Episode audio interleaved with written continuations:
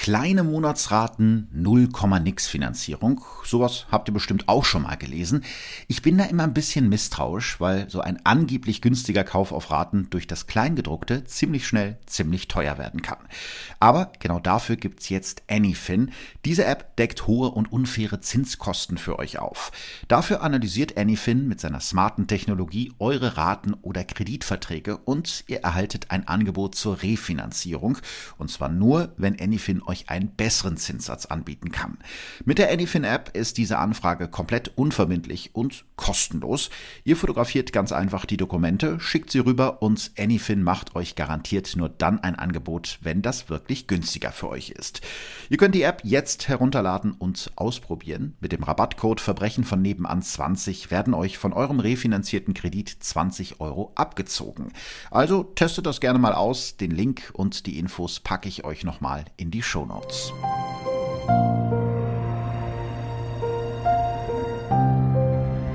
Verbrechen von nebenan.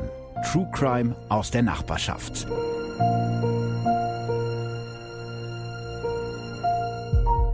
Herzlich willkommen zu Verbrechen von nebenan, Folge Nummer 11, der Pausenbrotkiller. Ich bin Philipp und ich habe mir dieses Mal einen ganz besonderen Gast eingeladen, nämlich oh. Tanina. Hi oh. Tanina. Hi. Ja, wir, Tanja und ich arbeiten gemeinsam hier bei dem Radiosender, verstehen uns im Radio meistens ganz gut, privat auch. Gucken ja, wir mal, so, ne? so, so. gucken wir mal, wie das in dem Podcast funktioniert. Bin gespannt. Es ist dein erstes, dein erstes Mal in einem Podcast, oder? Ja, ich glaube, bis gestern wusste ich gar nicht, was ein Podcast ist, deswegen ich freue mich umso mehr. Sehr schön. Ich habe dich heute eingeladen, weil du diesen äh, ziemlich unglaublichen Prozess für uns vor Gericht begleitet hast. Mhm den Prozess um die vergifteten Pausenbrote von Schloss Holte Stukenbrock. Kannst du dich noch dran erinnern, als das erste Mal diese Meldung aufgeploppt ist? Ja, also da kam auf einmal diese Meldung. Da war natürlich erstmal, was ist hier los? Erst habe ich auch gar nicht gewusst, dass es im Kreis Gütersloh war. Was? Schloss Holte Stukenbrock. Natürlich auch sofort die Frage, wo, welche Firma. Und äh, ja, am Anfang konnte man diese Ausmaße überhaupt noch gar nicht abschätzen. Und dass es so groß werden würde, auch genau. deutschlandweit genau. so groß werden würde, das äh, hatten wir da noch gar nicht auf dem Schirm. Ich würde einfach mal anfangen, die Geschichte sozusagen von Anfang an zu erzählen. Mhm. Du warst, wie gesagt, für uns beim Prozess dabei. Wenn ich irgendwie Quatsch erzähle, dann äh, gehst du direkt dazwischen. Ich grätsche rein. Okay, sehr gut. Es ist März 2018. Simon R. ist ein gut aussehender, sportlicher junger Mann, der 26-jährige Zerspannungsmechaniker ist früher gerne mal 18 Kilometer am Stück gejoggt, sogar Marathons ist er mit seiner Mannschaft gelaufen. Er liebt sein Motorrad und sein Auto. Seine Freunde finden, er sieht ein bisschen aus wie der Schauspieler Ryan Gosling. Aber irgendwie geht es ihm seit etwa einem Jahr immer schlechter. Er ist schnell außer Atem, ihm ist oft übel und er hat immer wieder Krämpfe. Er kann sich das nicht erklären. Die Ärzte haben ebenfalls keine Erklärung dafür. Sie stellen nur fest, dass Simon R.'s Nierenwerte nicht in Ordnung sind. Drei Monate später, die Schmerzen sind mittlerweile schlimmer geworden, finden die Ärzte im Körper von Simon R. zwei Tumore an der Nebenniere und an der Wirbelsäule. Im Oktober verschlechtert sich sein Zustand. Simon R.'s Körper beginnt immer wieder unkontrolliert zu zittern. Er muss sich mehrmals übergeben, einmal direkt vor seinen Kollegen. Im Krankenhaus stellen die Ärzte fest, dass seine Nierenwerte inzwischen völlig im Keller sind. Der Arzt meint, das komme einer Vergiftung gleich, man solle dem nachgehen. Schon ein Jahr zuvor hatte die Armaturenfirma, in der Simon R. arbeitet, ihre Maschinen von der Polizei und vom Bezirksamt genau untersuchen lassen. Damals war ein junger Kollege von Simon R. nach der Arbeit zusammengebrochen. Bei der Untersuchung werden die Maschinen abgesaugt und Proben zur Analyse geschickt, ohne Ergebnis. Auch jetzt wird wieder alles untersucht, aber auch jetzt wird nichts gefunden. Langsam bessert sich der Zustand von Simon R. und auch wenn seine Nierenwerte weiterhin schlecht sind, geht er wieder zur Arbeit. Bis er Anfang März eine Entdeckung macht, die sein Leben für immer verändert. Als er in der Frühstückspause sein Butterbrot auspackt, entdeckt er plötzlich seltsame braune Krümel auf seinem Putenbrustbrot. Ist der Belag vielleicht nicht mehr gut gewesen? Er fotografiert das Brot und wirft es weg. Am nächsten Tag schaut er morgens beim Broteschmieren ganz genau hin, doch sowohl das Brot als auch der Aufschnitt sehen ganz normal aus. Schon zwei Jahre vorher hatte er sich gewundert, warum sein Mineralwasser, das er im Pausenraum der Firma hatte stehen lassen, auf einmal so milchig weiß verfärbt war. Außerdem hatte das Wasser anders geschmeckt, irgendwie süßlich. Wahrscheinlich einfach nur Rückstände vom Kaffee oder von Milch in dem Becher, hatte er damals gedacht und die Sache vergessen. Aber geht es ihm seitdem nicht immer schlechter? Anfang Mai findet er wieder Krümel auf seinem Brot. Woher kommen diese Krümel? Und wie kommen sie auf sein Brot? Zuerst hatte er an einen blöden Scherz gedacht und sich an seinen Meister gewandt. Als er dann wieder Krümel auf dem Brot findet, geht er zur Polizei und erstattet Anzeige gegen Unbekannt. Die Polizisten stellen das Pausenbrot sicher und lassen es von Experten des Landeskriminalamtes untersuchen. Mal sind die Krümel weiß wie Puderzucker, mal dunkel wie grober Pfeffer. Nach der Untersuchung der Substanz schlagen die Experten Alarm.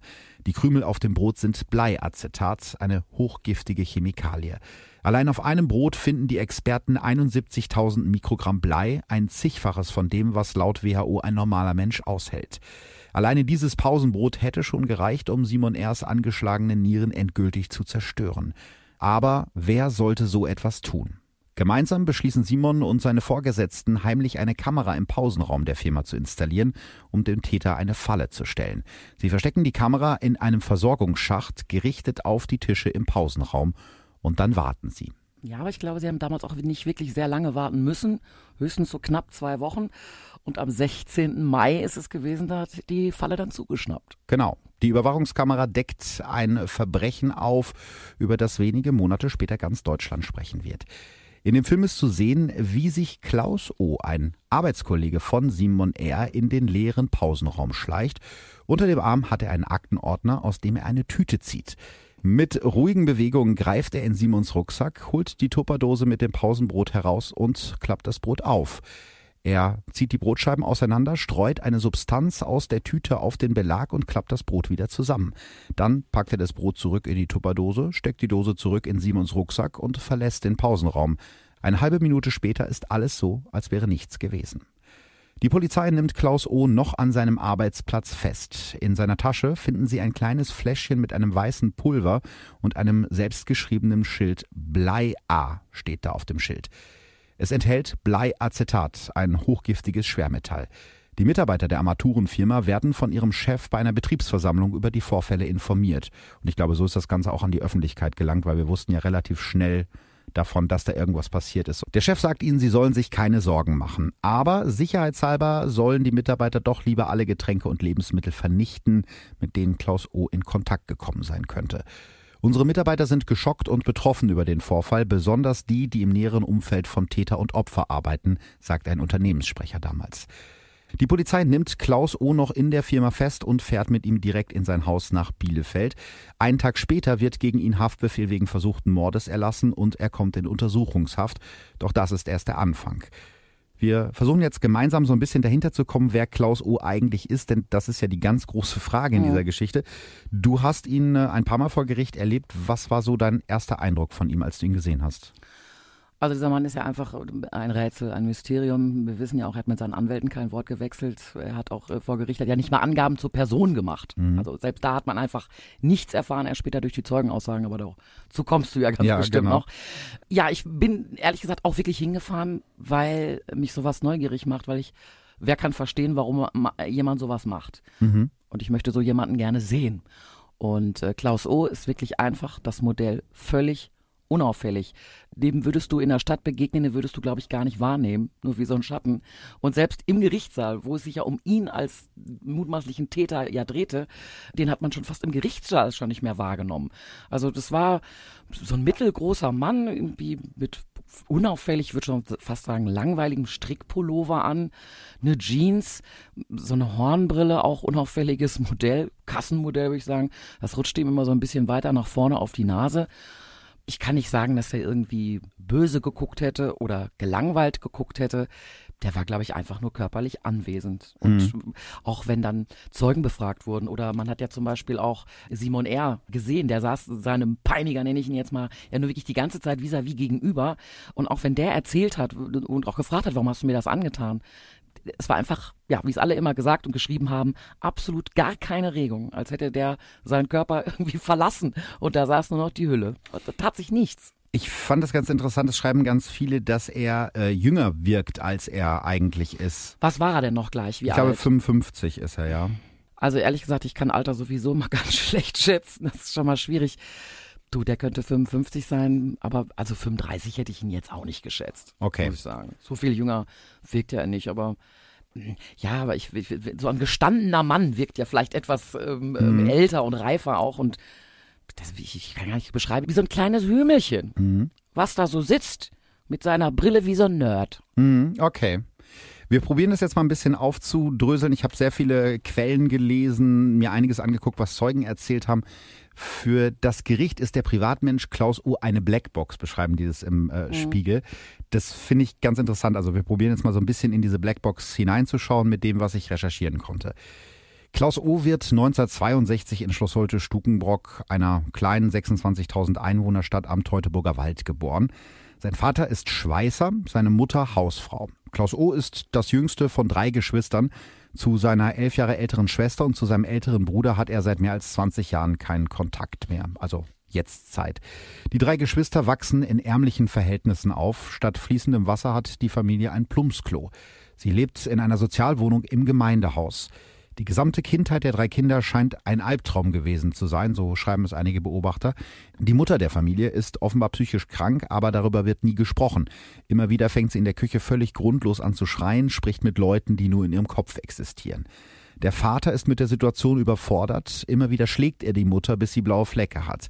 Die Kinder schlägt er nie, aber sie bekommt trotzdem alles mit. Schon als Kind ist Klaus O. ein Außenseiter. Als er eines Tages beschließt, Boxen zu lernen, wird ihm direkt beim ersten Training ein Schneidezahn ausgeschlagen.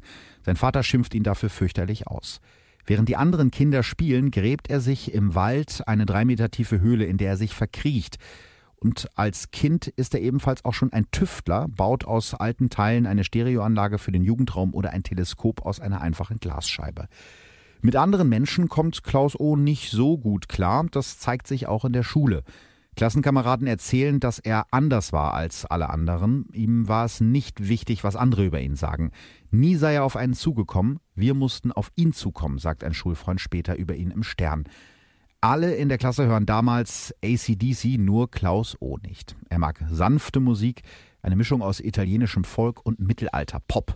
In seiner Freizeit geht Klaus O schon als Jugendlicher in kleine Programmkinos, schaut sich japanische Kunstfilme im Original mit Untertiteln an.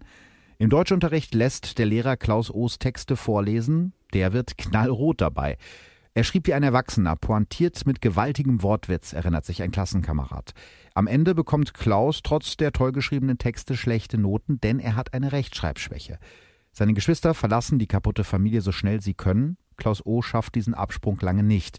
Er machte einen Hauptschulabschluss und dann eine Lehre als Schlosser bei der Armaturenfabrik, in dem er später seine Opfer finden wird. Finde ich ganz spannend, weil ähm, man bekommt den Eindruck, und so beschreiben ihn auch die Zeugen, dass er ein sehr intelligenter Mann war. Und trotzdem hat er nur einen Hauptschulabschluss gemacht. Also mir fällt da gerade direkt eine äh, Geschichte ein, die auch vor Gericht erzählt wurde. Da war sein Abteilungsleiter, mhm. so ein direkter Vorgesetzter, sagen wir es so. Der hat äh, in Bezug auf sein Wissen äh, das folgendermaßen beschrieben. Er hatte wohl irgendwie mal ein technisches Problem und äh, er sagte, Klaus O. konnte man immer fragen, der wusste immer ganz viel.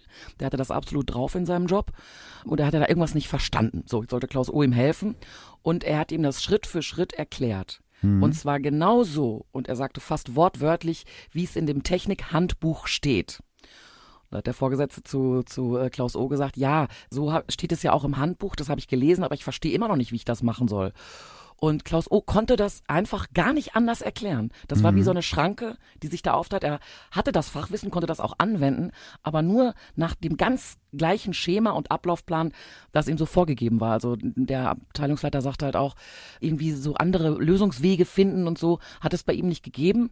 Dann musste ja Klaus äh, aufgeben. Da wusste mhm. er dann auch nicht weiter und er sagte, er hätte so den Eindruck gehabt, als hätte er sich dafür auch so ein bisschen geschämt, dass er die Antwort jetzt nicht liefern konnte, außer eben die aus dem Handbuch.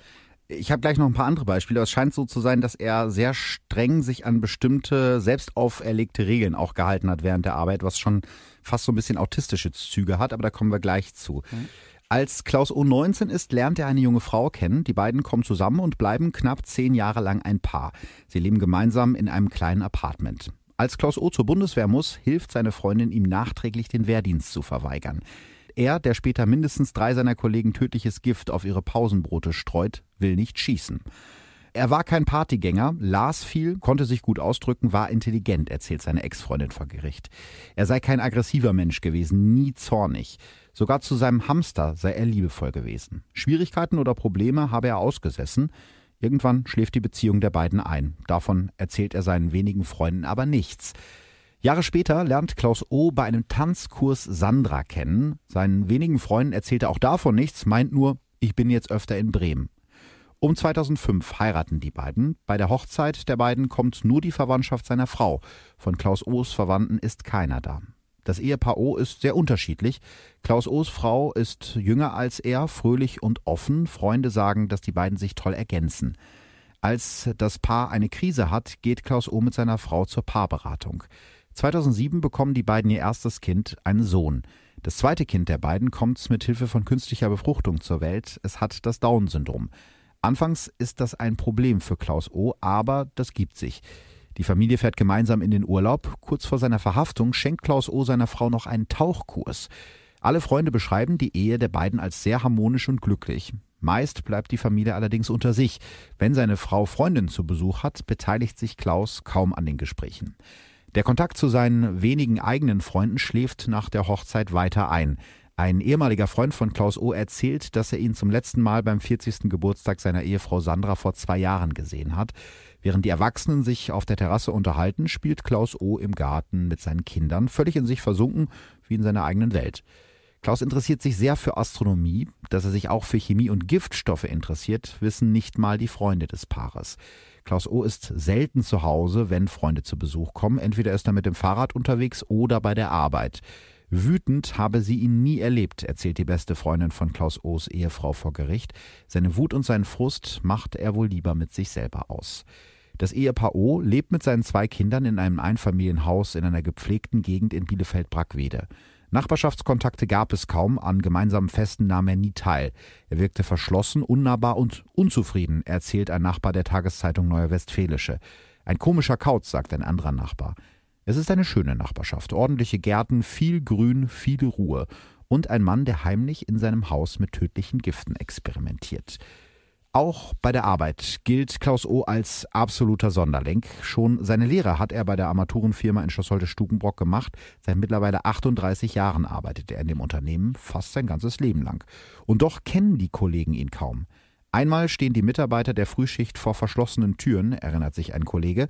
Als dann der Sicherheitsdienst aufsperrt, sitzt Klaus O. schon in aller Seelenruhe an seiner Maschine. Das heißt, er ist gar nicht auf die Idee gekommen, den Kollegen aufzumachen. Mhm, Und das war für den wahrscheinlich auch äh, überhaupt gar kein Problem, weil er hat gar nicht gesehen, wo da das Problem ist. Komisch, so einen Kollegen haben wir ja gar nicht. Ja, das stimmt. Das äh, Gefühl macht sich breit, dass wahrscheinlich jeder bei der Arbeit irgendwie so einen Kollegen hat. Mhm. Ein ehemaliger Vorgesetzter beschreibt ihn so. Einen besseren Mitarbeiter könnte man sich eigentlich nicht wünschen. Klaus O. arbeitet ruhig, sorgfältig und konzentriert. Wenn man ihn etwas fragt, bekommt man eine kurze, präzise Antwort. Allerdings nur zu beruflichen Dingen. Und ganz genau, das ist die Geschichte, die ich vorhin erzählt habe. Ja. Und das ist auch der Vorgesetzte, äh, ja. äh, von dem ich da spreche. So, und äh, mit dem Vorgesetzten bin ich dann so in einer Verhandlungspause draußen bei einer Zigarette mal ins Gespräch gekommen. Und da hat er uns so gesteckt, also wenn es da mal so eine Teambesprechung oder Mitarbeiterbesprechung gab, vor der hat es ihm eigentlich gegraust mhm. als Vorgesetzten, weil er hatte dann äh, Klaus Oder sitzen und ja, man bespricht dann ja, wie, wie ist das, wie ist die Arbeit, was können wir verbessern und so weiter. Das, das wäre einfach immer grauenvoll gewesen, weil er hätte einfach auch da nichts gesagt. Dieses ganze Gespräch ist immer ins Leere gelaufen. Das heißt, direkt angesprochen und keine Reaktion? Nein, so gut wie gar nicht. Also man konnte da nicht irgendwas Berufliches dann klären dann war das Gespräch auch immer ganz schnell vorbei. Ja, ganz offensichtlich mag Klaus O keinen Smalltalk, weicht privaten Fragen immer aus.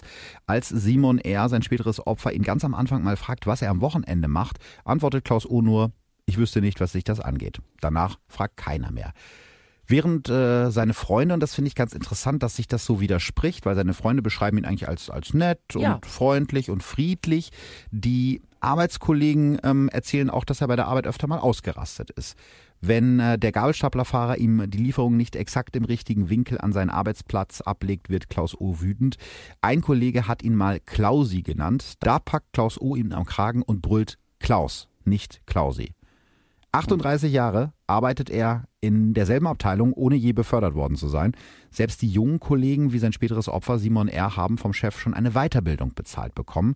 Die Firma sagt später, diese Angebote hätten viele Kollegen in Anspruch genommen. Klaus O. hätte einfach nur etwas sagen müssen. Zum Beispiel in so einer Mitarbeiterbesprechung mit ja. dem Vorgesetzten. Ja. ja, er hat scheinbar auch gar nicht darum gekämpft, irgendwas anderes zu machen. Er hat davor sich gebrödelt. Glaubst du denn, dass äh, Klaus O. bei der Arbeit gemobbt wurde? Mm, also ich war bei dem äh, Verhandlungstag dabei, als äh, einige seiner Kollegen ausgesagt haben.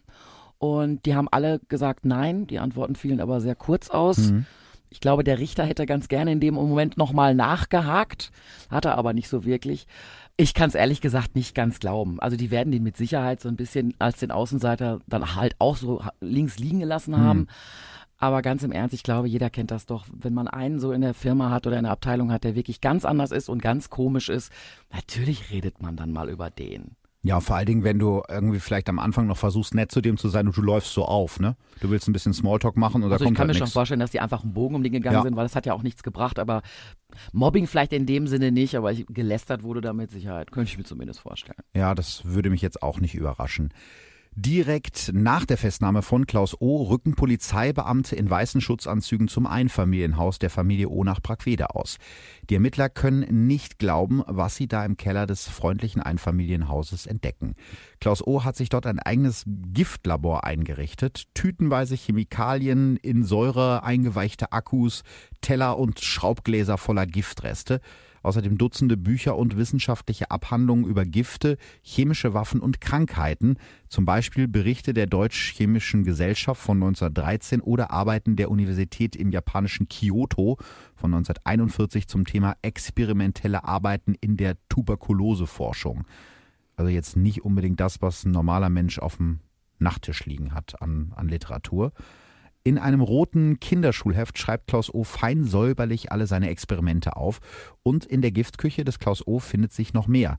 Ein Pilzgift, radioaktives Americium, das Klaus O. wohl aus Rauchmeldern gewonnen hat, Cadmium und Bleiverbindungen. All diese Dinge sind hochgiftig, erklärt der Gutachter. Meist bestellt Klaus O. die Chemikalien aus dem Internet und lässt sie an ein Postfach liefern. Seine letzte Bestellung setzt er am 15. Mai 2018 ab. 500 Gramm Aluminiumpulver. Er kann die Bestellung nicht mehr abholen. Einen Tag später wird er festgenommen in seiner Firma und äh, ich habe gelesen, dass er kaum reagiert hat. Einmal an einer Stelle habe ich gelesen, dass er wohl für einen kurzen Moment gezuckt hat, als die Polizisten kamen, Mhm. dass er vielleicht fast überlegt hat, laufe ich jetzt weg? Hat er dann aber doch nicht und hat sich im Prinzip gestellt und war Er hat noch gefragt, warum. Ja. Was, was, warum? Okay. Also er wird halt so beschrieben, dass die Festnahme sehr ruhig verlaufen ist. Wenn man jetzt überlegt, was der alles auf dem Kerbholz Ja. hatte, hätte ich jetzt erwartet, dass er sich irgendwie mehr wehrt. Und danach sind die Polizisten ja dann direkt mit ihm zu seinem Haus nach Brackwede gefahren Genau. und haben da auch einige Sachen erzählt. Vielleicht äh, kannst du da noch mal kurz sagen, was die Polizisten vor Ja, als sie in das Haus kamen mehrere Polizeibeamte und halt Klaus O. war zu dem Zeitpunkt niemand zu Hause. Die haben dann schon mal angefangen, sich da so langsam umzugucken und erst nach einer Weile ist die Ehefrau von Klaus O. mit einem der Kinder ins Haus gekommen und er hat gar nicht reagiert, auch zu seiner Frau nicht. Also nicht mal Hallo gesagt. Nein, also. die Polizei hat gesagt, hallo, wir sind und deswegen Mhm. sind wir hier. Und die Frau hat ihren Mann auch angesprochen und Klaus O. hat äh, weder die Kinder begrüßt, äh, noch in den Arm genommen, noch irgendwas. Der hat da einfach nur gestanden. Und äh, die Frau ist natürlich, wusste äh, auch nach ihrer Aussage überhaupt nicht, was los ist. Und er hat wohl nur äh, ein Wort gesagt, Anwalt. Da hat sie gesagt, ja Anwalt, was denn für ein Anwalt? Wir haben ja gar keinen Anwalt. Und dann hat er nur gesagt, Telefonbuch. Und ich glaube, das war die komplette Konversation mit äh, Klaus O. zu Hause zu seiner Frau in dieser Situation. Die Polizei ist da, durchsucht das Haus, äh, die Kinder sind mit dabei oder zumindest ein Kind. Ja, Völlig irre. Mhm. Kann man sich überhaupt nicht vorstellen, dass ein Mensch sich das so ist ja auch gerade verhält. so dieser Zwiespalt. Wie du Ja. sagst, in der Firma absoluter Einsiedlerkrebs, Mhm. ähm, aber auch mal aggressiv. Und äh, privat wird er beschrieben, ganz liebevoll mit Kindern und ganz Mhm. gesprächig mit Kindern. Und in der Situation müssen wir ihm ja offensichtlich alle Schotten runtergegangen sein. Ja. Da war er dann wieder der absolut wortkarge. Du hast mir mal erzählt, bei dieser Hausdurchsuchung war auch ein Polizist dabei, der da auf einmal den richtigen Gedanken hat, dem Ja. da was bekannt vorgekommen ist. Der hatte ja einen Aha-Moment. Mhm. Der war ja schon Monate vorher in einen Fall involviert. Es gibt ja noch ein drittes Opfer, Mhm. was auch vor Gericht, kommt- dessen Eltern geklagt haben. Genau, das Der- kommt später noch. Ja, Mhm. der im Wachkoma liegt mit Mhm. der Quecksilbervergiftung. Und dieser Polizeibeamte war schon Monate vorher diesem Fall nachgegangen. Und die hatten auch schon die Firma in Schloss Holte-Stukenbrock untersucht und nichts gefunden Mhm. und bei Ärzten gewesen und nichts gefunden. Irgendwann ist dieser Mann in eine Spezialklinik gekommen Mhm. und es wurde halt wirklich Quecksilber festgestellt, was wohl auch so schwierig festzustellen ist. Mhm. Bei dieser Durchsuchung von, vom Haus von Klaus O. hat äh, dieser Polizeibeamte im Nachttisch, in der Nachttischschublade von Klaus O. ein Chemiebuch gefunden. Und das war so an manchen Stellen markiert. Und die erste Stelle, die er aufgeklappt hat, war die Überschrift Quecksilber. Und Folgen, Wirkungen und so weiter. Und in dem Augenblick hat bei ihm alles Klick gemacht. Die gleiche Firma, Quecksilber. Der Polizist sagt, es ist ihm so heiß und kalt, äh, ist ihm dann ein Schauer über den Körper gelaufen, weil für ihn in dem Augenblick klar war, wir haben mhm. ja jetzt hier eine ganz heiße Spur, die noch zu einem ganz anderen Fall führt. Genau, das war zu dem Zeitpunkt, glaube ich, schon mehr als ein Jahr her, dass ja. der Kollege da zusammengebrochen ist und ins Koma gefallen ist. Da kommen wir auch gleich zu. Und äh, ja, da zeigt sich dann bei der Durchsuchung so langsam, dass da doch noch ein bisschen mehr hintersteckt, genau. als man vielleicht auf den ersten Blick äh, gedacht hätte. Besonders schockiert sind die Experten von einem unauffälligen Halbliter Mayonnaiseglas, in dem sich wirklich der Tod versteckt. Der toxikologische Gutachter des LKA Helmut Mahler erzählt vor Gericht, dass Klaus O. in diesem Glas organische Quecksilberverbindungen anrührte, die so giftig sind wie Senfgas im Ersten Weltkrieg. Senfgas ist ein chemischer Kampfstoff, der auf der Haut starke Verätzungen auslöst und große Blasen bildet. Betroffene Körperteile müssen sofort amputiert werden. Atmet man das Gas ein, werden die Bronchien zerstört und man erstickt. Laut Gutachter hat Klaus O. nur noch Quecksilber gefehlt, um das Nervengift Dimethylquecksilber, ich hoffe, ich spreche das richtig aus, in großen Mengen herzustellen. Dimethylquecksilber ist ein farbloses Nervengift, das leicht süßlich riecht und ohne Probleme Handschuhe und sogar die Haut durchdringt. 1996 gelangen drei Tropfen dieses Giftes auf den Handschuh der amerikanischen Chemikerin Karen Wetterhahn oder Wetterhahn. Trotz Behandlung fällt sie wenige Monate später ins Koma und stirbt. Ich will mir also gar nicht vorstellen, was passiert wäre, wenn Klaus O. dieses Gift irgendwo eingesetzt hätte, weil das war deutlich noch mal schlimmer als das Schwermetall, mit dem er gearbeitet hat. Der Gutachter sagt, die im Kellerlabor von Klaus O. gefundenen Gifte sind giftiger als alle chemischen Kampfstoffe, die im Zweiten Weltkrieg eingesetzt wurden. Aber woher hat ein Mann mit Hauptschulabschluss und einer 3 in Chemie wie Klaus O. überhaupt das Wissen, um in seinem Keller so tödliche Gifte anzurühren? Da zuckt der Gutachter im Prozess mit den Schultern. Jeder Student könnte das. Das Internet ermöglicht allen fast alles. Es gibt so gut wie keine Geheimnisse mehr. Ich finde das eine total gruselige Vorstellung, dass im Prinzip jeder Verrückte, der in Deutschland rumläuft, einfach nur im Internet gucken muss, mhm. wie er irgendwelche Gifte zusammenrührt. Oder eine Bombe zusammenbaut. Ja, also aus Scheinbar. Sachen, die jeder im, im Haushalt hat, wie Rauchmelder. Also manche haben ja keine Rauchmelder mehr ja. zu Hause, weil sie sie abgeschraubt haben. Aber äh, die kommen jetzt aber ganz schnell wieder dran. Dann ist ja gut. Ähm, ja, aber der hat sich ja nicht nur Hilfe im Internet gesucht, sondern er hat sich ja offensichtlich noch was ganz perfides überlegt. Er hat sich nämlich auch beraten lassen, so in dem Sinne, von einem äh, chemischen Labor. Mhm. Er hat nämlich äh, behauptet, er hätte eine Wasserprobe aus seinem Hausbrunnen, hat die an ein chemisches Labor geschickt, weit weg, ich glaube irgendwo in Süddeutschland mhm. ist es gewesen, und hat diese Probe untersuchen lassen. So eine E-Mail haben die Polizisten halt auch gefunden und konnten diese Verbindung klar machen. Und diese Laborprobe ist dann auch äh, gemacht worden. Das Ergebnis wurde an Klaus O. geschickt. Und das war, glaube ich, 37-fache Menge von Blei in diesem Wasser. Und dieses Labor hat ganz genau beschrieben, wie gefährlich das ist, mhm. Äh, dass es nicht tötet, aber dass es in dieser Menge die und die Krankheiten auslöst und dass das eben unfassbar gefährlich ist. Für die Staatsanwaltschaft war das auch eine ganz, ganz wichtige Geschichte, weil ähm, Klaus O. ja offensichtlich ja sich absichern wollte. Vielleicht wusste er auch doch trotz Internet oder Chemiebücher nicht ganz ge genau, was er da wirklich zusammengerührt hat. Und wie er es Wie giftig muss. ist das? Ja. Wie dosiere ich das? Und hat sich dann ja, wahrscheinlich ein Gebräu, was er sich da zusammengebracht hat, wirklich von einem chemischen Labor testen lassen und hat im Endeffekt ja auch das Ergebnis bekommen, was er, glaube ich, haben wollte. Nicht tödlich mhm. sofort, sondern in Dosierung irgendwann ja. Also ganz perfide Methode. Also auf die Idee musste erstmal kommen. Ja. Das erfordert schon eine gewisse Intelligenz, äh, so um die Ecke zu denken und zu sagen, hier, äh, das ist eine Wasserprobe von meinem Hausbrunnen. Mhm. Guckt euch das mal an. Im Prinzip hat er sich ja Hilfe beim Vergiften geholt. Das sagt eigentlich. ja auch jedes Labor, natürlich untersuchen wir das. Ja, hat klar. ein bisschen was für bezahlt. Ja, kostet logisch. ja auch was. Er hat sich da abgesichert, was er da zusammenbraut. Die Kinder und die Frau von Klaus O. sind natürlich auch untersucht worden und auch bei denen sind erhöhte Bleiwerte im Blut und in den Organen festgestellt worden. Mhm. Also man weiß nicht, ob er sie ähm, auch mit vergiftet hat. Das kann ich mir fast nicht vorstellen. Es kann aber auch sogar sein, dass die Kinder selber da dran gekommen sind. Genau, das war wenn ja das überall im Haus Keller war. Hm. Und mehrere ähm, haben ausgesagt, diese Kellertür. Also Kinder haben wohl offensichtlich oft im Keller unten gespielt. Mhm. Und diese Tür, hinter der er sein Giftlabor hatte, die war zwar zu, da steckte ein Schlüssel drin, die war aber nie abgeschlossen. Auch das ist ja komplett irre, wenn, wenn man auf der einen Seite. Ja, genau, wenn man auf der anderen Seite hört, dass er so an seinen Kindern hängt und die ihm so wichtig sind, fast die einzigen Menschen, mit denen er irgendwie redet, wo Mhm. er aufblüht. Und trotzdem hat er da diese tödliche Gefahr im Keller und äh, schließt die Tür nicht Und das richtig waren nicht nur seine eigenen Kinder, auch Kinder von Freunden Mhm. sind auch da wohl im Keller gewesen. Diese Giftküche war tatsächlich so gefährlich, dass die Polizei Klaus O's Frau Sandra und seine zwei Kinder sofort aus dem Haus holen muss. Während die Mutter ihre Sachen zusammenpackt, geht eine Kriminalbeamtin mit Klaus O's damals zwölfjährigen Sohn in den Garten.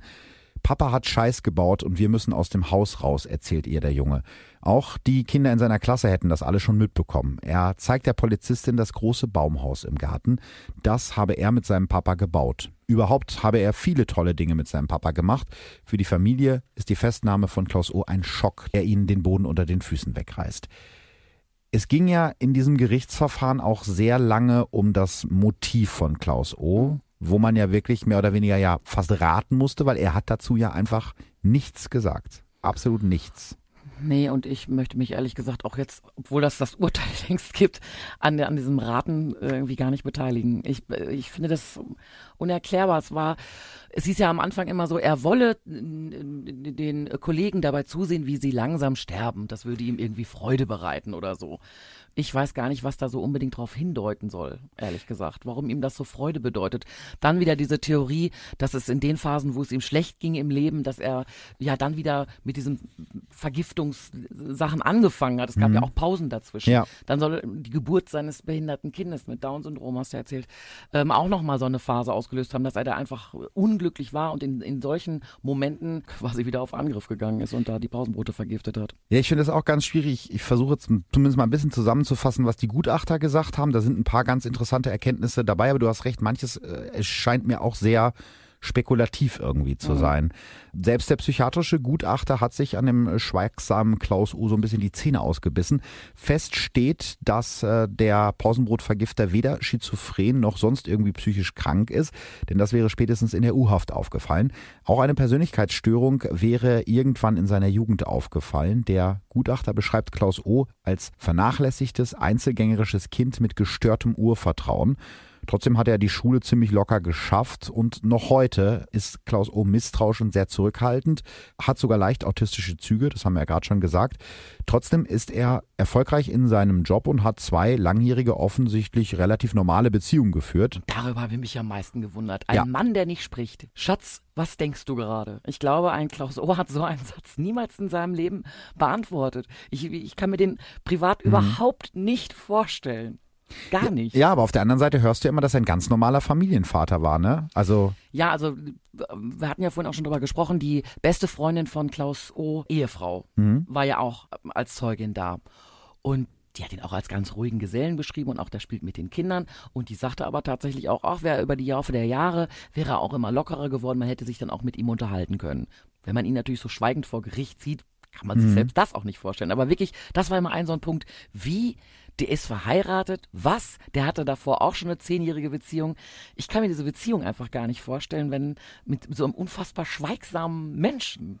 Mag vielleicht auch für die eine oder andere Frau oder den einen oder anderen Mann was ganz Tolles sein, wenn der andere Topf und immer, Deckel. Genau. Bestimmt. Immer ja. zustimmt und äh, mir den ganzen Tag zuhört. Ja. So, ne? Wenn es denn so war. Also es gibt ja, wie du gerade schon angeschnitten hast, diese Spekulation, dass dieses Doppelleben mit der zweiten Schwangerschaft der Frau angefangen hat. Denn als das zweite Kind von Klaus und Sandra O zur Welt kommt mit Down-Syndrom, ähm, will es Klaus O offensichtlich zuerst nicht mal auf den Arm nehmen. Gegenüber der Behinderung seines Kindes ist er völlig machtlos. Aber mit dem Gift auf den Pausenbroten seiner Kollegen hat er die Macht über Leben und Tod, so schreiben es manche. Klaus Ohr hat aber auf der anderen Seite auch keine einzige Vorstrafe. Er hat nicht mal Punkte in Flensburg. Trotzdem glaubt der Gutachter, dass Klaus Ohr eine Gefahr für die Allgemeinheit ist. Wer so lange im Keller tüftelt, um seine Kollegen zu vergiften, wird nicht einfach damit aufhören, sagt der Gutachter. Ja, was ist das Motiv? Also der Gutachter hat zum Beispiel gesagt, dass es wohl nicht die Lust am Quälen anderer Menschen ist. Mitleid kennt Klaus O. aber offensichtlich auch nicht. Laut Gutachter hat Klaus O. in seinen Arbeitskollegen keine ja, Menschen gesehen, sondern Objekte, mit denen er experimentieren kann. Also wie ein mhm. Forscher mit Laborratten experimentiert. Und sie so langsam und unbemerkt zu vergiften, das hast du ja auch gerade schon mal gesagt, es ging ja nicht darum, jemanden direkt zu töten, sondern mhm. das Gift so zu dosieren, dass es langsam wirkt. Und eben dieses langsam und unbemerkte gibt ihm vielleicht so ein Stück Kontrolle.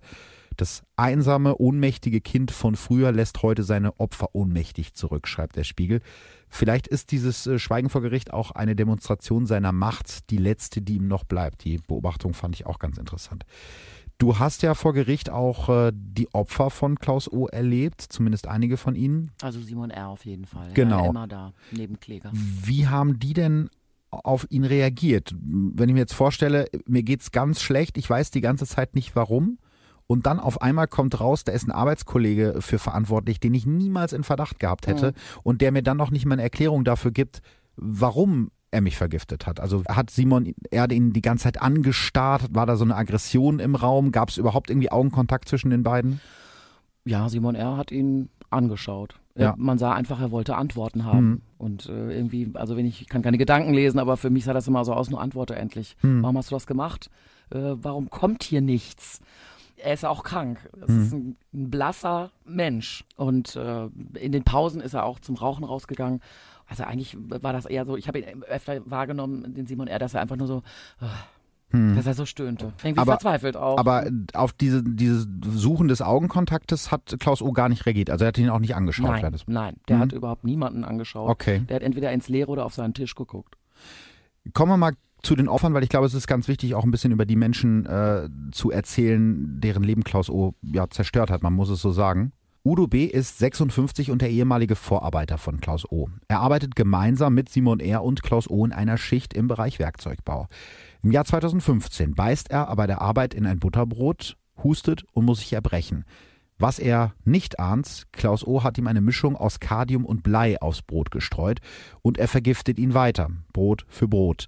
Durch das Gift bekommt Udo B. Magenkrämpfe, Blutarmut und Blutung. Im März 2018 versagen seine Nieren. Die Schäden sind irreparabel, er muss dreimal die Woche zur Dialyse. Er kann nicht mehr arbeiten, ist in Frührente. Er leidet immer noch unter Schmerzen und Sprachstörungen. Vor Gericht fehlen ihm oft die Worte, eine Folge der Bleivergiftung. Mehr als 30 Jahre lang hat er mit Klaus O. zusammengearbeitet und sagt, es gab nie Streit, er redete mit niemandem. Noch heute fragt er sich, warum Klaus O. ihm das angetan hat, auch wenn er versucht, den Gedanken wegzuschieben. Vor Gericht sucht Udo B. die Antwort auf die Frage im Gesicht des Mannes, der ihm das angetan hat, aber Klaus O. schaut ihn nicht mal an. Das war ja genau das, was du gerade gesagt hast. Es gibt natürlich noch ein zweites Opfer, auch das haben wir ja gerade schon mal kurz angesprochen. Nick N., der ist gerade mal 23 Jahre alt, als sich sein Leben für immer verändert. Er ist das mittlere von drei Kindern und in seinem Leben scheint ihm eigentlich alles zu gelingen. Er macht seinen Realschulabschluss, danach macht er eine Ausbildung zum Industriemechaniker in der Armaturenfirma in Schloss Holte-Stukenbrock und danach sein Fachabitur. Er beginnt in Bielefeld Werkzeugbau zu studieren, ist zielstrebig und fleißig, arbeitet fast jedes Wochenende neben der Uni in seinem Lehrbetrieb. Auch unter der Woche springt er immer wieder ein, wenn die Kollegen ihn brauchen. Er hat viele Freunde, geht häufig auf Konzerte und genießt das Leben. Ende Juli 2016 geht es Nick gar nicht gut, als er von der Arbeit nach Hause kommt. Er legt sich aufs Sofa, kann kaum aufstehen. Seine Hand kribbelt, drei seiner Finger kann er nicht mehr spüren. Als es ihm auch nach Tagen nicht besser geht, überredet sein Vater ihn zum Arzt zu gehen, aber niemand kann ihm helfen, auch der Neurologe nicht, zu dem sein Hausarzt ihn überweist. Zu diesem Zeitpunkt kann Nick kaum noch ohne Hilfe laufen. Der Hausarzt denkt an alles andere, aber nicht an Gift, sagte einer der Gutachter später im Prozess. Am 28. August 2016 wird Nick mit einem Krankenwagen in die Münsteraner Uniklinik gefahren, aber auch die Fachärzte dort können sich seinen immer schlechter werdenden Zustand kaum erklären. Ist es eine Allergie oder ein Virus? Nick fällt in eine Art Dämmerzustand, erwacht nur noch selten, kann kaum seine Augen öffnen. Die Ärzte verordnen ihm eine Blutwäsche, aber auch die bleibt erfolglos. Sie müssen Nick ins künstliche Koma versetzen. Ende September 2016 kommt dann die Diagnose Quecksilbervergiftung. Doch es ist zu spät. Nick wird nie wieder aus dem Koma erwachen. Er leidet unter dem aphallischen Syndrom und liegt im Wachkoma. Sein Hirn ist schwer geschädigt. Seine beiden Eltern pflegen ihn zu Hause, denn er kann weder Arme noch Beine bewegen, bleibt ohne Bewusstsein ein Pflegefall fürs Leben. Seine Eltern, und das war, glaube ich, einer der ja, bewegendsten Prozesstage, machen beide äh, Schichtarbeit und wechseln sich mit der Pflege ihres Sohnes ab, stehen um 5 Uhr morgens auf, versorgen ihren Sohn, gehen danach zur Arbeit. Auch die Brüder von Nick helfen bei der Pflege. Und als sein Vater vor Gericht aussagt, müssen viele der Zuhörer schlucken. Leben will ich nicht mehr, sagt der Vater, aber sterben darf ich auch nicht. Ich habe ja noch eine Familie, da kann man sich nicht einfach aus dem Staub machen. Währenddessen, und das macht mir richtig Gänsehaut, sitzt Klaus O. einfach seelenruhig da. Er senkt den Blick, sieht den Eltern seines Opfers nicht eine Sekunde in die Augen, nur sein Fuß wippt leicht unter dem Tisch. Und dann ist Nicks Mutter mit ihrer Aussage dran. Sie sagt, seit August 2016 ist in unserer Familie nichts mehr so, wie es war. Es gibt nichts Schlimmeres, als einen Sohn leiden und sterben zu sehen. Es gibt keine gerechte Strafe für den seelischen und körperlichen Schaden, den wir alle erlitten haben und immer noch erleiden müssen, hervorgerufen durch einen Irren. Ihre Aussage geht den Zuschauern so nah, dass eine Zuschauerin sich im Gerichtssaal übergeben muss. Klaus O. bleibt weiter seelenruhig. Nur als Nicks Mutter ihn als Irren bezeichnet, zuckt seine Augenbraue ganz leicht nach oben. Simon R., über den wir ja schon ganz viel gesprochen haben, der das Ganze überhaupt ins Rollen gebracht hat, das dritte Opfer, der fragt sich noch heute, warum gerade er zum Opfer von Klaus O. wurde. Ich bin ein gesundheitliches Wrack, hat er vor Gericht gesagt. Früher lief er regelmäßig Marathon, heute schafft er keine zwei Kilometer mehr, ohne aus der Puste zu sein. Seine Nieren haben nur noch 22 Prozent Leistung, aber weil sein Körper mit Schwermetall vergiftet ist, kommt eine Transplantation nicht in Frage. Er wird nie wieder gesund werden. Trotzdem geht er mittlerweile wieder jeden Tag arbeiten in der Firma, in der sein Kollege, der seltsame Klaus O., sein Leben und das seiner Kollegen für immer verändert hat. Eigentlich alles wieder wie früher, nur das Lachen hat Simon R. in den letzten Monaten verlernt. Ja, absolut äh, heftige Schicksale. Ja und ein Angeklagter, der dir keine Antworten liefert. Ja. Natürlich hast du diese Frage, warum ich? Hm. Warum ich? Und du kriegst keine Antwort. Deswegen war es zumindest wichtig, dass es ein Urteil gab. Genau, am 7. März 2019 fällt dann das Urteil gegen Klaus O. Vorher ließ der Richter einen Brief des Opfers Simon R. vor, der mit den Worten Klaus, warum beginnt. Dann wendet sich der Richter an den Pausenbrotkiller. Wenn Sie sprechen wollen, ist das jetzt die letzte Gelegenheit und Klaus O. spricht. Neun Worte nur, mit leiser, aber fester Stimme. Ich schließe mich den Ausführungen meiner Verteidiger vollumfänglich an. Das ist das Einzige, was er in dem ganzen Prozess mhm. gesagt hat. Das ist keine Antwort. Das ist Schicksal. komplett unglaublich. Und ich mhm. finde, das ist auch fast eine Provokation, weil er hätte ja nichts sagen müssen. Das er hätte dabei. Genau, er hätte ja dabei bleiben können, einfach nichts zu sagen, aber dann diesen gestellsten Satz, den keiner irgendwie so sagen würde. Naja, die Verteidiger haben jedenfalls auf neun Jahre Freiheitsstrafe wegen schwerer und gefährlicher Körperverletzung plädiert. Die Staatsanwaltschaft fordert dagegen äh, lebenslang für einen Mordversuch und zwei Körperverletzungen und eben Sicherungsverwahrung. Die Nebenkläger, also die Opfer von Klaus O., pochen auf die besondere Schwere der Schuld, was halt heißt, dass äh, Klaus O., wenn er denn lebenslänglich bekommt, eben nicht nach 15 Jahren auf Bewährung aus der Haft entlassen werden kann. Am Donnerstag, den 7. März 2019, fällt dann das Urteil gegen den seltsamen Herrn O., der zum Pausenbrotkiller wurde. Er bekommt die höchste Strafe, die in Deutschland möglich ist. Lebenslang, besondere Schwere der Schuld und anschließende Sicherungsverwahrung. Das ist vor allen Dingen deswegen ungewöhnlich, weil Klaus O. ja keines der drei Opfer getötet hat, so salopp das jetzt klingt, aber er ist verurteilt worden, wie normalerweise nur Mörder verurteilt werden. Mhm. Und die Opfer leben ja alle noch. Also sehr krank, aber sie leben. Für das Gericht ist besonders das Leiden von Nick N. genauso schlimm wie ein Mord, denn er ist nur noch eine Hülle seiner selbst. Das Gericht kann laut Urteilsbegründung nicht erkennen, was daran weniger schlimm sein soll als ein Mord. Immer wieder erhebt der Vorsitzende Richter Zimmermann bei der Urteilsverkündung seine Stimme, schaut Klaus O. direkt in die Augen. Auch er will eine Reaktion, wenigstens eine kleine Regung im Gesicht von ihm, aber da regt sich absolut nichts. Klaus O., der wahrscheinlich nie wieder freikommen wird, sitzt da und schweigt. Krasses Urteil, mhm. aber du hast auch im Vorgespräch schon mal gesagt, du hättest auch für ein sehr hohes Urteil plädiert, was er ja letztendlich bekommen hat. Also das Urteil ist, wie gesagt, sehr ungewöhnlich für jemanden, der in Anführungsstrichen nicht gemordet nicht hat. Gemordet hat ja. Das stimmt. Also ich habe auch ein bisschen gestaunt über mhm. das Urteil, aber so vom Gefühl, wir haben ja alle keine, kein Jura studiert, ja. aber vom Gefühl her, ja, genau so. Es ist angemessen. Muss da mal ein Urteil fallen. Und die Frage ja. ist natürlich, deswegen ist die Sicherungsverwahrung natürlich richtig. Möchtest Jemand, du den noch mal irgendwo ja. äh, arbeiten haben oder als Kollegen? Nein, ich natürlich nicht. nicht. Also wenn, wenn er so völlig grundlos sich Leute sozusagen aussucht und die dann langsam äh, zu Tode vergiftet, äh, da, das wird er wahrscheinlich auch wieder tun. Das, das ist so. Und die Geschichte ist ja vielleicht auch noch gar nicht zu Ende. 21 Todesfälle geben den Ermittlern im Moment noch Rätsel auf. Das ist die Zahl der Kollegen von Klaus O., die seit dem Jahr 2000 gestorben sind, während sie noch im Unternehmen arbeiteten. Laut. Polizei erlitten sie auffällig oft Herzinfarkte oder Krebserkrankungen, obwohl sie kurz zuvor völlig gesund gewesen sind. Zwar sind Bleivergiftungen schwer zu erkennen, bei einer Exhumierung von Leichen sind sie aber noch Jahre später nachzuweisen. Also vielleicht hat der Pausenbrotkiller von Schloss Holte Stubenbrock noch viel mehr Opfer, als wir heute wissen.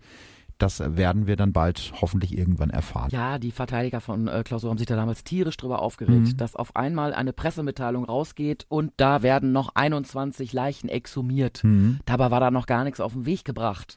Ich weiß auch nicht, ob das noch passiert oder nicht passiert. Das Ich weiß es auch nicht, also da äh, halten die sich sehr, sehr bedeckt, Ja. was ein bisschen komisch ist. Also entweder haben sie es jetzt irgendwie aufgegeben, weil im Prinzip äh, schwerer als das kann er nicht verurteilt werden.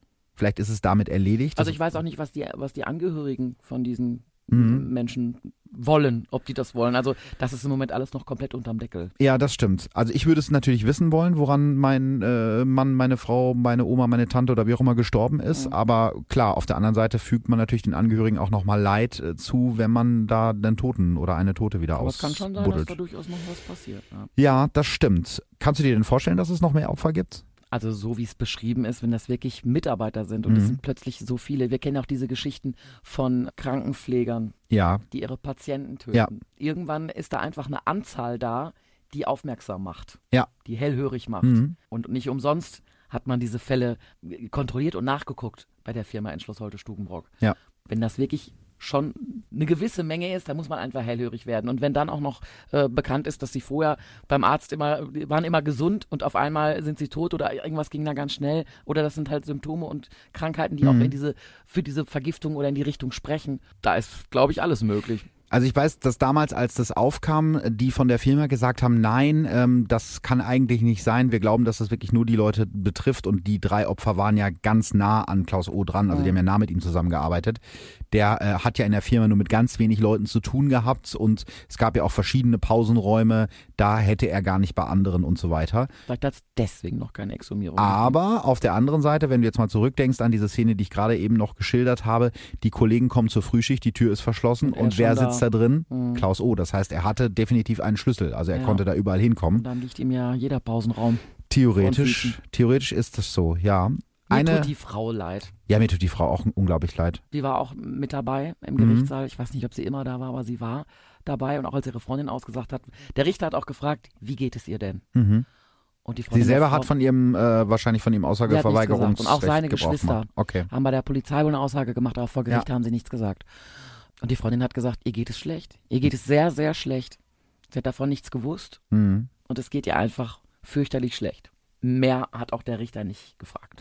Also selbst jetzt, wo das alles abgeschlossen ist, wo der Prozess vorbei ist, es ist ja ein, ein, ein kleiner Ort, in dem die leben, eine kleine Nachbarschaft, Es waren auch viele aus Stuckenbrock beim Ja. Prozess dabei. Logischerweise. Den kennen wir doch. Er Genau. sagt zwar nicht viel, aber den Und kennen wir doch. jeder kennt ja auch die Frau.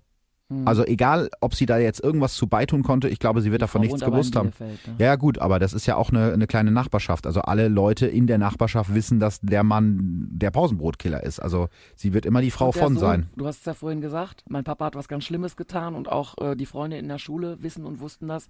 Da kann man wirklich nur hoffen, dass die das vernünftig auffangen mit psychologischer Hilfe. Anders kann ich mir das eigentlich gar nicht vorstellen. Und dass die vielleicht irgendwo hinziehen können und irgendwo einen Neuanfang Ja. starten können, wo sie vielleicht keiner, keiner kennt. Eine Frage habe ich noch.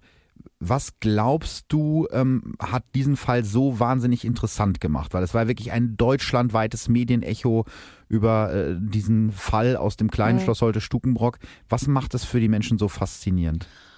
Weil du nicht draußen im dunklen Park überfallen wirst, weil du nicht in einem Urlaubsort erschossen wirst oder irgendwas, wo du, wo du weißt, da muss ich aufpassen, im Dunkeln als Frau alleine, da gehe ich nicht hin. Es ist dein Arbeitsplatz, wo du teilweise ja auch schon Jahrzehnte arbeitest, ein Kollege, den du schon ewig kennst und du isst einfach nur in der Pause dein Butterbrot. Und das ist fast dein Todesurteil. Hm. Und diese Situation, glaube ich, kann sich einfach jeder vorstellen. Hm. Es wurden ja auch irgendwie blöde Witze gemacht danach. Normal. Oh, jetzt aber heute Morgen Pausenbrot. Öh, hattest du das schon in der Hand? Ja, klar. passiert halt auch, weil sich das einfach jeder vorstellen kann. Ich bin bei der Arbeit, du guckst auf einmal deinen Kollegen an, jetzt stell mal vor, mit dem habe ich mir gestern richtig an die Köppe gekriegt. Wenn der mir jetzt was auf mein Butterbrot streut, da fühlst du dich ja sicher in einem sicheren Mhm. Rahmen. Und es kann einfach jeder, der Arbeit einen Arbeitsplatz hat, nachvollziehen. Und man stellt sich dann diese Frage, was wäre wenn? Das könnte ja theoretisch auch hier, würde ich aber auch nicht mitrechnen. Ich fühle mich doch hier safe. Ja. Und deswegen hat das einfach so viele Leute angesprochen, dass da wirklich jemand ist, der genau das tut. Ja, ich glaub glaube, das ist einfach, es hätte jedem von uns passieren können. genau. Das ist die Faszination. Und Du eben, wenn kannst dich auch nicht schützen. Nö, das kann einfach jetzt äh, von heute auf morgen sozusagen auf dich, auf dich hereinbrechen. Und das, was du auch gerade schon so ein bisschen angeschnitten hast, jeder hat ja vielleicht so den einen oder anderen Kollegen, der so ein bisschen seltsam ist, den man vielleicht schneidet, der immer äh, Kopfhörer im Ohr hat, äh, weil er nicht mit anderen sprechen will. Ich schwöre dir, jeder, der vielleicht in einem etwas größeren Ja. Laden, der, der hat einen im Kopf gehabt, das könnte bei uns auch der Der und der Willi sein. Werner Frank Ja. Michael sein. Ja. Nicht wirklich, man denkt ja nicht wirklich, aber Ja. es ist ja vorstellbar. Und das Ja. haben wir durch diesen Fall gesehen. Das ist nicht nur vorstellbar, sowas äh, ist tatsächlich passiert. Und das hat uns alle sehr, ja, fasziniert. Das ist, das ist vielleicht nicht das genau richtige Wort, aber du wolltest immer wissen, was ist da? Und Ja. auch wir, nicht nur die Opfer, auch wir wollten ja zum Schluss dieses Prozesses eine Antwort haben. Und wir stehen jetzt genauso wie die Opfer da. Du hast keine Antwort. Das ist, glaube ich, der zweite Teil der, der Faszination, dass einfach da ein Täter ist, der nichts sagt, der nichts sagt und der im Prinzip eine komplette Projektionsfläche auch bietet für Spekulation. Warum hat er das gemacht? Lag das daran, dass er nicht damit klargekommen ist, dass sein Kind behindert war? Äh, War das so, dass andere Kollegen an ihm vorbeigezogen sind in der Firma, dass er sich hat übergangen gefühlt? Da gibt es ja ganz viele Ansätze. Aber dadurch, dass er einfach nichts sagt, werden wir es äh, nie erfahren. Es sei denn, es wird ein Tatort übergedreht. Es sei Nein, denn, es ist wirklich die Frage. Ja. Also ich könnte mir vorstellen, das ist ein Fall, der, ähm, der verfilmt werden ja, will. könnte ich mir auch Wie vorstellen. stellt man das dann dar? Vielleicht wird es ja auch irgendwann mal, vielleicht setzt sich ein Klaus O. in äh, seiner Zelle irgendwann mal hin und schreibt einen Brief an seine Kollegen. Vielleicht kommt ja noch mal irgendwann irgendwas raus. Vielleicht hat er ja mal irgendwann mal Redebedarf. Auf den Film wäre ich gespannt. Ich würde mir auf jeden Fall auch angucken. Mich würde auch interessieren, äh, was euch äh, an dem Fall so spannend vorkommt, warum ihr den Fall so faszinierend findet, was euch dazu einfällt, vielleicht auch eure Theorien. Schreibt's mir gerne an die Verbrechen von nebenan Facebook oder Instagram-Seite. So, jetzt haben wir äh, ganz lange gequatscht. Dein erster Podcast-Auftritt. Tanina, nach 20 Jahren Radio. Äh, wie war's für dich? Spannend. Ja. Wann machen wir den nächsten? Um Sehr welches schön. Thema wird's gehen? Nein, vielen Dank. War Da werden wir uns irgendwas Feines überlegen. Schön, dass du da warst, dass du dir die Zeit genommen hast. Danke und äh, wir, liebe Verbrechen von nebenan, Freunde, hören uns in zwei Wochen wieder mit Folge Nummer 12. Bis dahin, auf Wiedersehen. Tschüss. Verbrechen von nebenan. True Crime aus der Nachbarschaft. Mehr Infos und Fotos zu unseren Fällen findet ihr auf unserer Facebook- und unserer Instagram-Seite.